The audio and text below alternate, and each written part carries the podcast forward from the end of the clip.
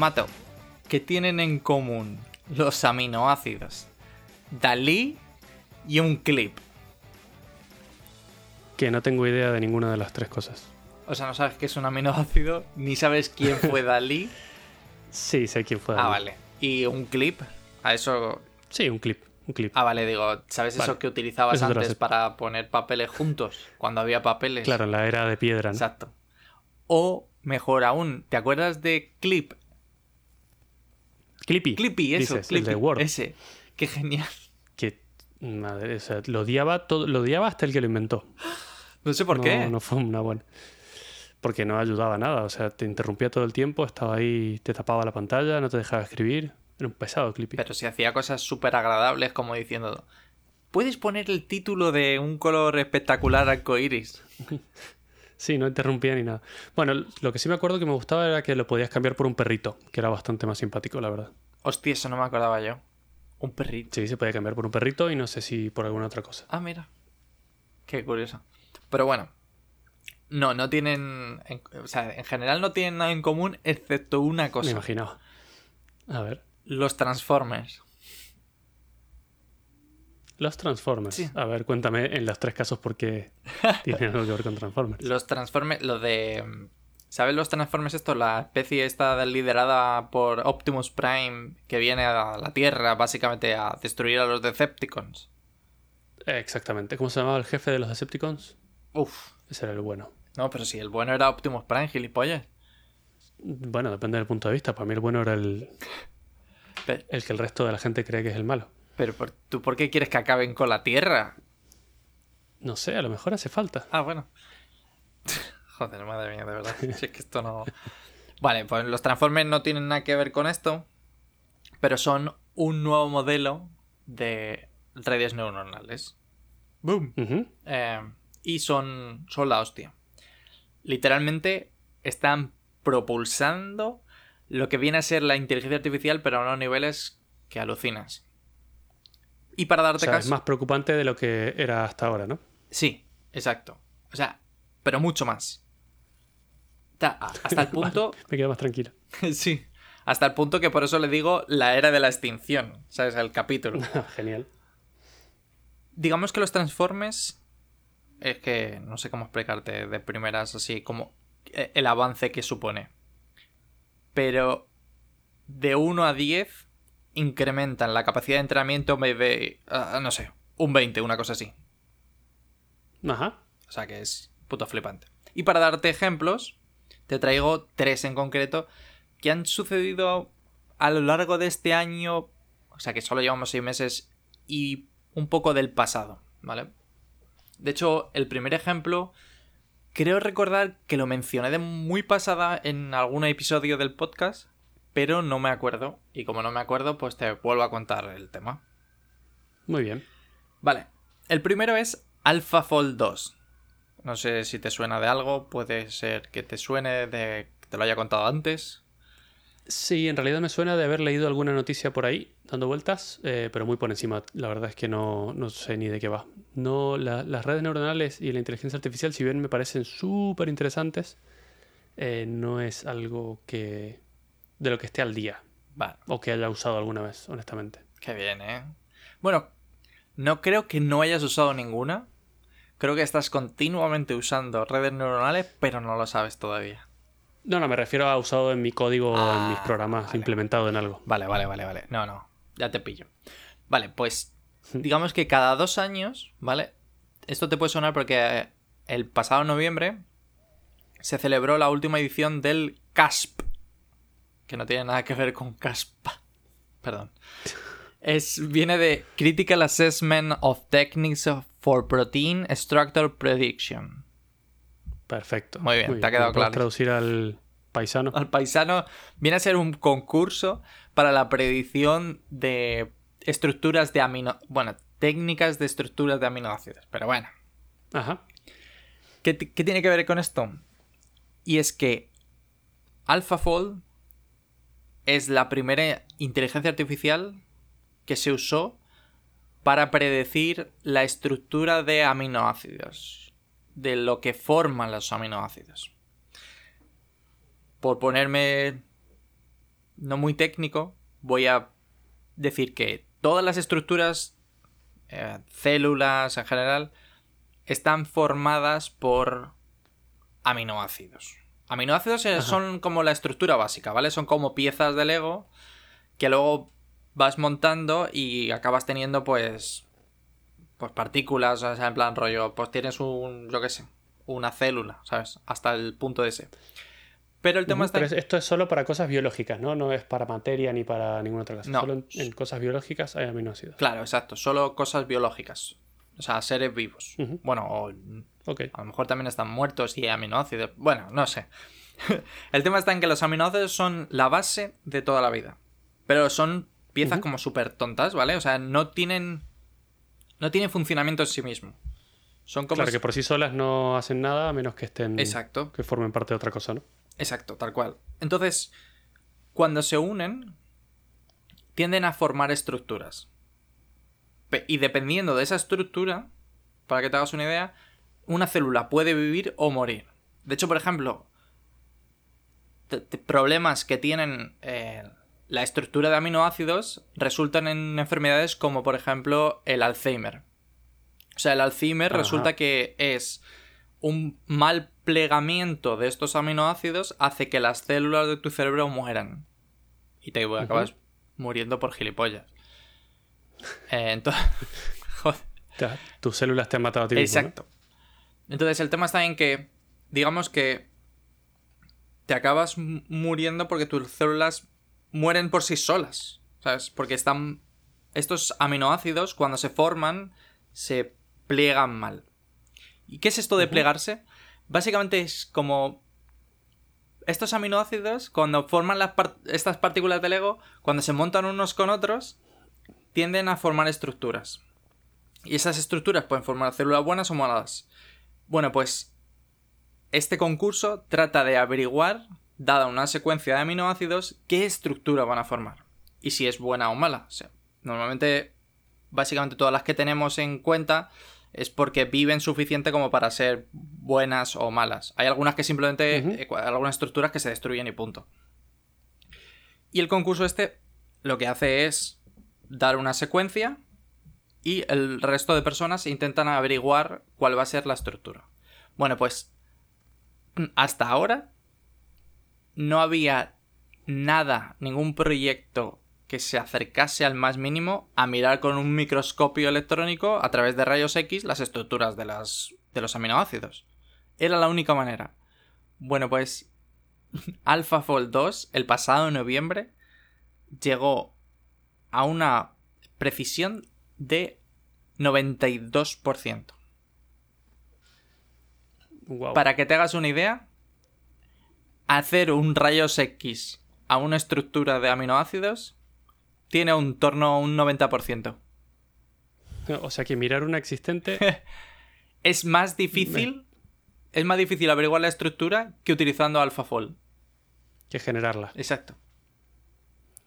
¿Y, ¿Y por qué queremos lograr generarlas? ¿Qué nos aportaría esto? Pues la parte buena, por ejemplo, es que podemos saber cómo van a ser ciertas estructuras y replicarlas en el laboratorio. Por ejemplo, lo que se ha hecho uno de los casos como que más ha llamado la atención sobre esto es que se ha utilizado para predecir la estructura de la proteína que tiene la corona del coronavirus. Entonces se ha utilizado para ayudarse en la vacuna. La, vacuna que nosotros tenemos, la del mensaje, ¿cómo es? RNA mensajero, no sé cuánto, que habrá salido en las noticias esta... ARN. Sí. Eh, lo que hace es justamente imitar esta proteína. Bueno, pues, dada una secuencia de aminoácidos, nosotros podemos saber si va a formarse esta proteína que es exactamente igual a la, del coronavirus. Entonces, es genial porque la podemos hacer en el laboratorio. En plan rollo, tengo esta secuencia de aminoácidos, ¡pim! Va a salir esta proteína. Y básicamente te la inyecto y te vuelve magnético. sí, justo. Te puedes poner las cucharas en los brazos y eso como las cosas que dice la gente. Exacto las llaves, ya no hace falta que lleves un bolsillo, ¿sabes? Te las puedes pegar al sí, sobaco. cuelgas y ya está. Perfecto. Este es el primer caso de un Transformer.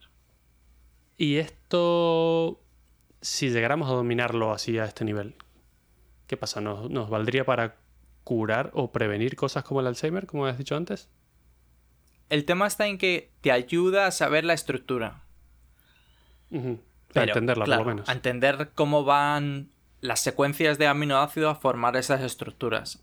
Pero de ahí a curarlo. ah, Estos, estos son los episodios que ponen nerviosa a Laura, mi mujer, porque es médico, y estamos hablando cosas de las que no tenemos ni puta idea, como suele ser en general. Pero claro, ella los escucha y, Y se- y nos quiere matar. Y se pega ahí en el, un golpe en la cabeza, en plan. Vale. Sí, exactamente. Ya luego llega a casa y me, y me pega un poco. Pero bueno, bien, pega. interesante. Luego te dice aquello de, pero ¿por qué no me preguntáis? Claro, porque no me llamáis. Y es porque pues, a, nos gustos, a nosotros nos gusta hablar sin saber. Inventar cosas, es lo mejor. Vale. Eso, te he dicho que ese es el primer Transformer. Ese es- debe ser como el Bumblebee de, de los Transformers. Ahora tenemos Dalí, que te seguro que te suena. El, el pintor. El pintor famoso, ¿no? De los bigotes Exacto. cómicos. Ese, ese. Tiene gracia porque existe un modelo de inteligencia artificial que se llama DAL-I. D-A-L-L puntito E. Claro, es como un chiste entre el pintor y el robot Wally. Claro. Entonces tiene más gracia, ¿no? Bien, muy bien, muy creativo. Seguro que le puso un nombre a una inteligencia artificial. Hostia, pues la verdad que no se me había ocurrido, pero deberían empezar a hacerlo. Mm. Sí, a generar nombres. Exacto. Vale, pues. No sé si te acuerdas que grabamos un episodio que se hablaba de GPT-3. Porque era súper interesante, ¿no? Sí, era el que generaba textos, ¿no? El que generaba contenido en base a un tema en particular. Efectivamente. Tú le dabas una frase o un par de frases y él te autocompletaba. Ujú. Bueno, pues en realidad GPT-3 es más que eso. En realidad no solamente autogenera texto, sino que encima es capaz de generar cualquier tipo de datos.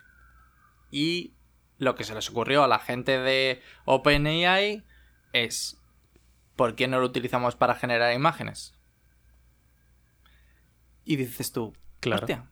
Al final, el texto no es más que una secuencia de datos. Mm. Y la imagen también es una secuencia de bits o de bits en RGB, ¿sabes? Entonces, por- lo Claro, podemos una seguir. secuencia de bits que tienen sentido. Exacto. Entonces, como una imagen también tiene sentido, pues so- GPT-3 es capaz de entender esa estructura. Y entonces tiene gracia porque dijeron, vamos a utilizarlo. Y empezaron a utilizar NLP, o sea, Natural Language Processing, para generar imágenes. Y te he dejado aquí unos ejemplos que dejaré en, las notas del episodio. Un enlace a la página del propio Dalí. Y la página tienen ejemplos como un reloj verde pentagonal. Te cagas. Claro, claro, o sea, tú escribes, quiero un reloj que tenga forma de pentágono y que sea del color verde. Tal cual. Y ahí ves muchísimas imágenes de un... Te genera imágenes solos. O sea, porque estas son cosas que no existen, las ha generado él en el momento, ¿no? Tal cual. Es cierto que en la página tienen que dar una cosa que se llama como refuerzos. Y las frases no son literalmente en plan un reloj verde pentagonal, sino que es un reloj verde pentagonal, pu- punto. Un reloj verde con la forma de un pentágono. Ajá. Ah, bueno, a ver, es para que la inteligencia artificial lo entienda de una manera como más clara y pueda Claro. formar esas imágenes más fácilmente. Pero bueno, No, si pero te los fijas, resultados son increíbles. sí, sí, Para el que no lo vea, es, es literalmente 20 pentágonos de color verde y que tienen manecillas de reloj, con algunos con números incluso, y, y la forma es muy real. La imagen que ha generado es algo que tú te crees que es una foto de una cosa que existe en realidad. Sí, además es que te genera 20, 25 imágenes que aquí se pueden ver y es son como muchos relojes de distintos tamaños, formas. Bueno, formas son en principio todas pentagonales, aunque tiene algunos errores. Puedes ver que Sí, hay algunos unos hexagonales. Sí, exacto, que es como, "Bah, a ver, lo he Bueno. intentado. Sí, sí, sí, sí. Pero luego tiene co-. pero luego tiene ejemplos como por ejemplo, dame el emoji de un pingüino eh, vistiendo un sombrero azul, guantes rojos camiseta verde y pantalones amarillos. Y es como, hostias. Es tremendamente específico y lo ha hecho a la perfección en la gran mayoría de los casos. Y aparte, como formatos, son todo dibujos, o sea, porque son emojis en principio. Y si te fijas, todos son pingüinos, pero son distintos. Distintos tipos de pingüino, ¿no? Es como distintos tipos de dibujo de pingüino. Incluso algunos en 2D, otros en 3D. Es sensacional. Bastante increíble. Y luego tenemos, por ejemplo, el último ejemplo que te he puesto, que me parece como muy curioso. Y es que aquí en Estados Unidos las matrículas de los coches tienen la habilidad de que tú la puedes eh, personalizar y puedes pedir la matrícula que tú quieras mientras no, la haya registrado a nadie. Entonces la, gente suele poner, pues, no sé, por ejemplo, vi hace poco uno que ponía Elon Fan. y obviamente era un Tesla. Molaría que fuese un Honda o algo así, pero no. Ya te imaginas. Bueno, la de Regreso al Futuro, la que tienes tú en tu... Claro, que pone Out of Time. Eh, out, of Time, claro, como fuera, no tengo tiempo. A ver, esa no se puede porque son siete letras y aunque sea de California, eh, bueno. No llega. Ah, Pero bueno, entonces tiene gracia porque mucha gente lo que hace es, como muchas veces están cogidas, pues utilizan números para sustituir letras o mete un espacio y cosas así, ¿no? Así como un poco para que formen la palabra que quieran. Pues el último ejemplo que te he puesto, que este lo, he puesto yo, es una eh, matrícula que diga PyTorch, que es una de las librerías como más famosas de inteligencia artificial.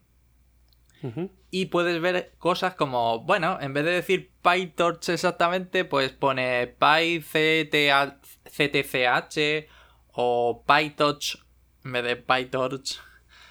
Sí, hay algunas cosas que las pone raras, pero realmente son fotos de matrícula generadas con las letras en relieve, con los colores que tienen que tener.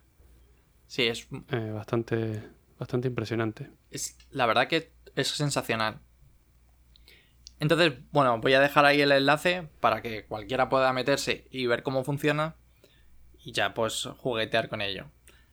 Pero claro, tú dices, ¿cómo narices han podido entrenar a esta inteligencia artificial si no existe nada, ¿no? No existe nada que digas, eh, no tengo ninguna imagen con un reloj hexagonal, pentagonal verde.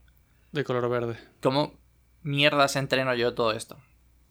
Y entonces, de la mano de Dali vino Clip. Así, de los nombres. La verdad es que no son muy buenos poniendo nombres OpenAI, pero bueno, ¿qué te voy a contar? En realidad, Clip viene de Contrastive Language Image Pre-Training. Ajá. A ver, si te soy sincero, yo he formado parte de grupos que deciden nombres de cosas. Y lo que haces, y que es lo que hace todo el mundo, es buscar un nombre que te guste, como clip, y ya luego buscas que las consonantes suenen a algo que tenga sentido más o menos relacionado con lo que haces. Eso es normalmente lo que hace todo el mundo. Bien, así, así pasa, que luego tenemos proyectos que no tienen ningún puto sentido. Exactamente, pero bueno, es la vida misma. Vale, pues de la mano de Dalí venía Clip, o sea, venía ahí en un papelito enganchado. Ah. Perdón. Vale, y este proyecto me parece uno de los más interesantes. Como te he dicho, uno de los grandes problemas que existen es los datos. Para entrenar una red neuronal, tú necesitas tener muchas veces una base de datos, una base de conocimiento que esté tagueada, ¿no? Que, esté, que tenga etiquetas todo en, en, cada uno de sus valores. Por ejemplo, una de las más famosas puede ser ImageNet que es una base de datos de imágenes enorme, pero enorme, y que está totalmente etiquetada en plan, bueno, pues aparece una persona, una persona corriendo, un perro, eh, lo que se te ocurra, ¿eh? O sea, que etiquetar una imagen consta de, eh, en esa propia imagen, marcar el área en donde hay algo, ¿no? No, de hecho es simplemente la imagen. Lo que tienen muchas veces son muchas imágenes de lo mismo. Por ejemplo, tienen muchas imágenes de perros. Entonces, cuando tú entras en una inteligencia artificial, la, inteligencia artificial entiende que dentro de esa imagen hay un perro. No importa en qué parte. No importa en qué parte, efectivamente, hay un perro. Y entonces empieza a entender las estructuras comunes a los perros gracias a un conjunto de imágenes en las que todas sale un perro. Ujú. Así como funciona. Pero esto tiene un problema. Y es que aunque salga un perro, por ejemplo, puede salir un perro bañándose en un lago. Y si yo te pregunto, ¿en estas imágenes aparece un lago? Tú seguramente me pudieras decir, pues sí, en esta imagen aparece un lago. Está el perro, pero hay un lago también. Y ese es uno de los mayores problemas. Porque en tu imagen tú lo has etiquetado como que es un perro. Ya está, eso es Y todo. para la inteligencia artificial es un perro. Claro, para la inteligencia artificial, pues ahí se queda. En plan, ah, veo un perro. Y, lo de- y ya, y la etiqueta que te va a salir es un perro. ¿Qué sería lo ideal? Pues lo que ha hecho Clip. Ha cogido y, he- y ha utilizado descripciones de imágenes. Ha utilizado. NLP por un lado y el redes convolucionales y las une para asignar una descripción a una imagen. O sea que una imagen, más que una etiqueta, sería, en este caso, un perro en un lago con dos árboles alrededor. Exactamente. Pero si te paras a pensarlo, ¿cómo puedes entrenar esta pedazo de red? Porque es súper complicada. Con gente que etiquete, o sea, que, que escriba descripciones de imágenes. Sí, podría ser, aunque estoy casi seguro que podemos encontrar miles de millones de imágenes en Internet ya con descripciones. Gracias, Redes Internet. sociales, ¿no? Exacto. No, no solamente redes sociales, sino que luego encima tienes, por ejemplo, descripciones de artículos. Muchas veces, muchos periódicos, para la gente que tiene problemas visuales, tiene de- de- eh, descripciones alternativas de las imágenes. Ah, Entonces, todo Internet está plagado de este tipo de descripciones. OpenAI lo que hizo fue utilizar estas descripciones para asignarle una descripción a una imagen. Y así tenemos una red neuronal que es capaz de asignar una descripción a una imagen. Tiene gracia porque en realidad esto es mucho... O sea, parece el mismo problema de una red convolucional clásica, ¿no? Donde a una imagen solo se le asigna una etiqueta. Pero al ser una descripción, por ejemplo, si yo te pongo el símbolo de Spider-Man, ¿no?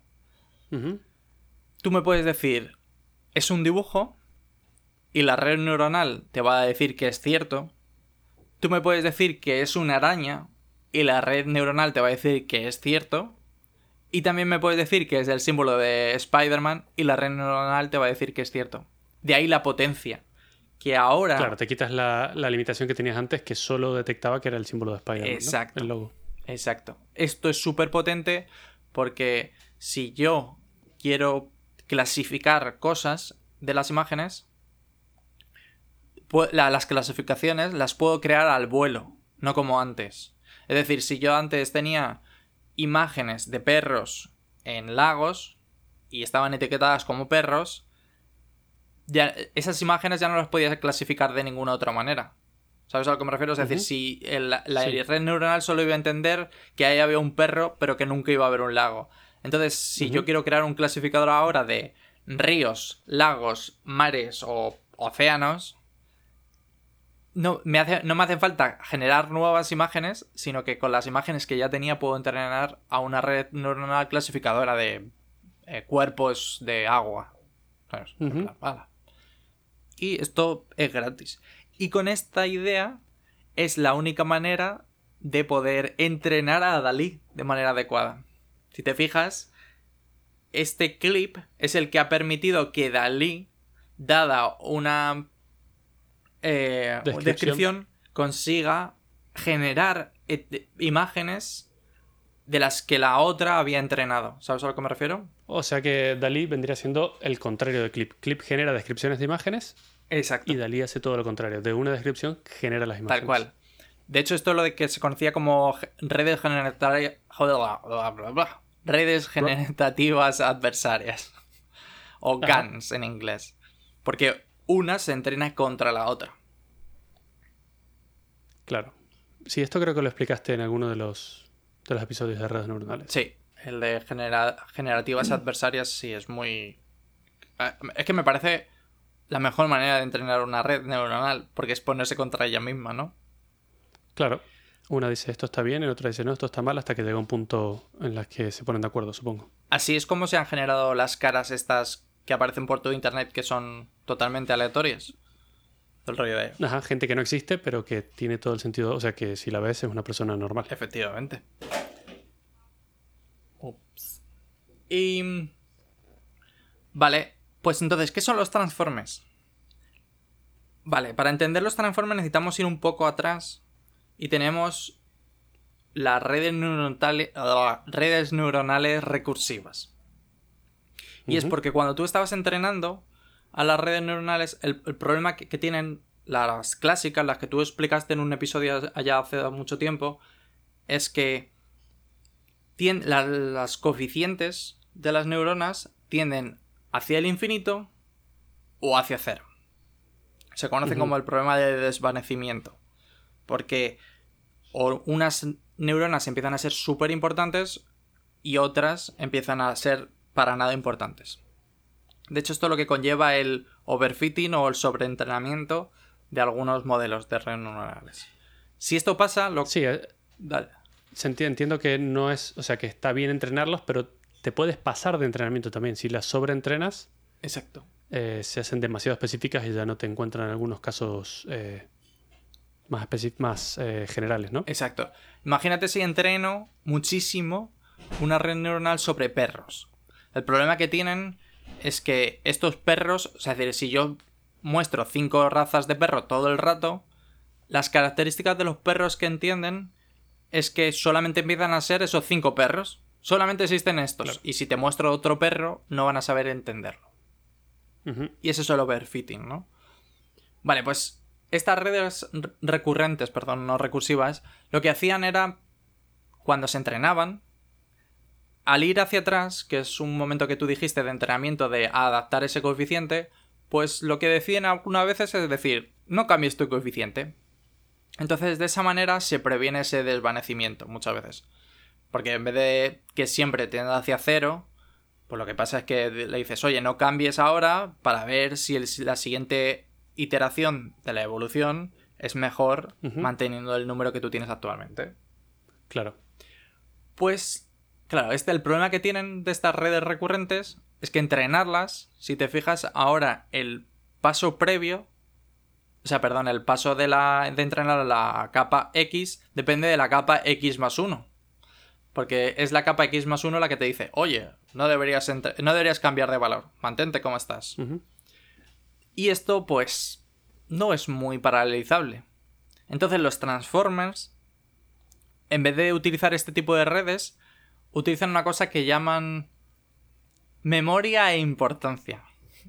En realidad lo que le llaman es atención.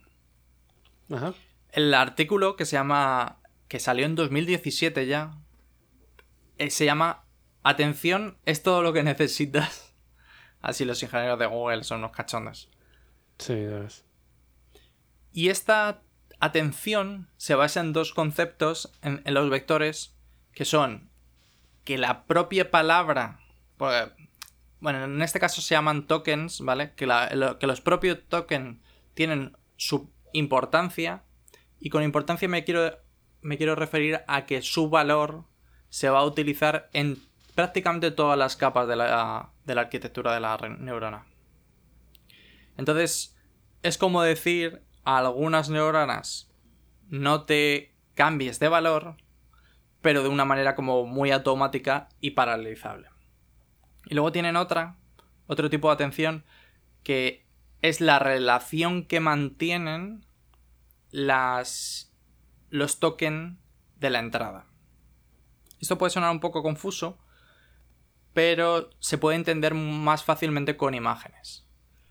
Por ejemplo, cuando las redes convolucionales empiezan a funcionar, las primeras capas, que esto creo que lo mencioné en, algún, en el episodio del podcast, empiezan a distinguir, por ejemplo, bordes. Aquí tengo un borde, porque hay un cambio de contraste. Esto es lo que viene a ser atención al conjunto, porque entiendes que de los 9 píxeles a lo mejor que estoy analizando, hay un cambio de contraste y significa un borde. Pues esto se puede transportar a la. Al estudio de los tokens, ¿no? De una frase, por ejemplo. Tú puedes entender como el conjunto de la frase significa una cosa u otra. Y así, por ejemplo, se puede dar atención a ciertas palabras, igual que a ciertos píxeles se les otorga importancia porque significan un borde. Pues a ciertas palabras de una frase se les puede otorgar una atención mucho más importante. Atención mucho más importante. Bueno. sí. Que. Porque significan un cambio de tema o algo así. Por ejemplo. O que la palabra, no sé, eh, conejo en la, frase he cocinado conejo es la parte más importante de esa frase. De esa frase. O que la palabra pero es un cambio. contrario a lo que acabas de decir anteriormente. Entonces, de ahí viene la, la, atención de los Transformers. Y esto ha hecho que el mundo explote y se pueda utilizar el, los Transformers para prácticamente cualquier modelo de red neuronal. Y tenéis en internet, no sé, infinitos ejemplos de esto. Hay un, canal de YouTube que creo que ya lo hemos mencionado, que se llama DotSSV. Sí. Que está súper recomendable. Ahí es, es, un chico que es de Canarias, si no me equivoco. Sí. Que explica muy, muy bien todo el tema de redes neuronales y con ejemplos visuales que se entienden de manera mucho más fácil. Y estamos en un punto en que ya es totalmente increíble. Hay una cosa que quería comentarte antes, en lo que hablabas anteriormente, que es sobre cómo entrenar a las redes neuronales. Y, como bien dijiste, hacen falta imágenes o vídeos o lo que sea con lo que lo quieras entrenar, pero tienen que ser muy específicas y de algo que tiene que estar muy bien entrenado. Nosotros en nuestra empresa anterior era queremos entrenar redes neuronales en las que eh, una inteligencia artificial tenía que detectar pistas de aterrizaje o unas luces que son específicas de unas pistas de aterrizaje en particular. Y el problema es que no hay muchas imágenes de eso en particular. Necesitamos imágenes que son muy específicas y que no se pueden encontrar muchas en Internet. Entonces, ¿cómo entrenas una red neuronal de la que tienes muy poquita información? Y dimos con una empresa que lo que hace, y fíjate que me pareció una idea espectacular es em, generar modelos 3D de lo que tú quieras eh, detectar y luego como el modelo 3D tú puedes poner la cámara en donde quieras ellos generaban sobre el modelo 3D eh, fotos de ese modelo en diferentes eh, estados de noche de día lloviendo con niebla con nubes con distinta iluminación y era podía generar literalmente cualquier foto que quieras, muy realista, y con esa foto, y además la cantidad que quieras, y con esas fotos entrenabas luego a la red neuronal. Me pareció una idea genial, honestamente. Qué bueno, me parece sensacional. Eso me recuerda a cuando estudié el tema de las redes, eh, eh, las redes neuronales, que para entrenar las convolucionales, una cosa que recomendaban hacer era rotar las imágenes. O sea, es decir, si tú quieres hacer un clasificador, Claro, si tú tienes todo el rato las imágenes de los gatos, no porque es lo típico que se utiliza, obviamente hay imágenes de gatos por internet hasta patadas. Entonces, las imágenes de los gatos, el problema que tienes es que están todos de pie, ¿no? Porque no las rotas un poco. porque si no, nunca vas a entender un gato tumbado, por así decirlo. Claro, si alguien pone una foto de un gato de costado, no, la red neuronal no lo va a pillar. Claro. Entonces, es, un, es ese concepto, pero extrapolado al máximo, ¿no? Eh, claro. Qué bueno. Entonces, con todo esto del tema de la atención, la verdad que ahora pienso que, que las redes neuronales, en vez de ser un transformer, son un baby born. No sé qué es un baby born. No sé qué es un baby born, pero no, me lo puedo creer. ¿Qué es? Es un muñeco de estos que tiene más de años, que es un. que es un muñeco, es un bebé y que llora y que caga y que o sea, y se mea y hace de todo. No entiendo por qué le regalarían eso a alguien.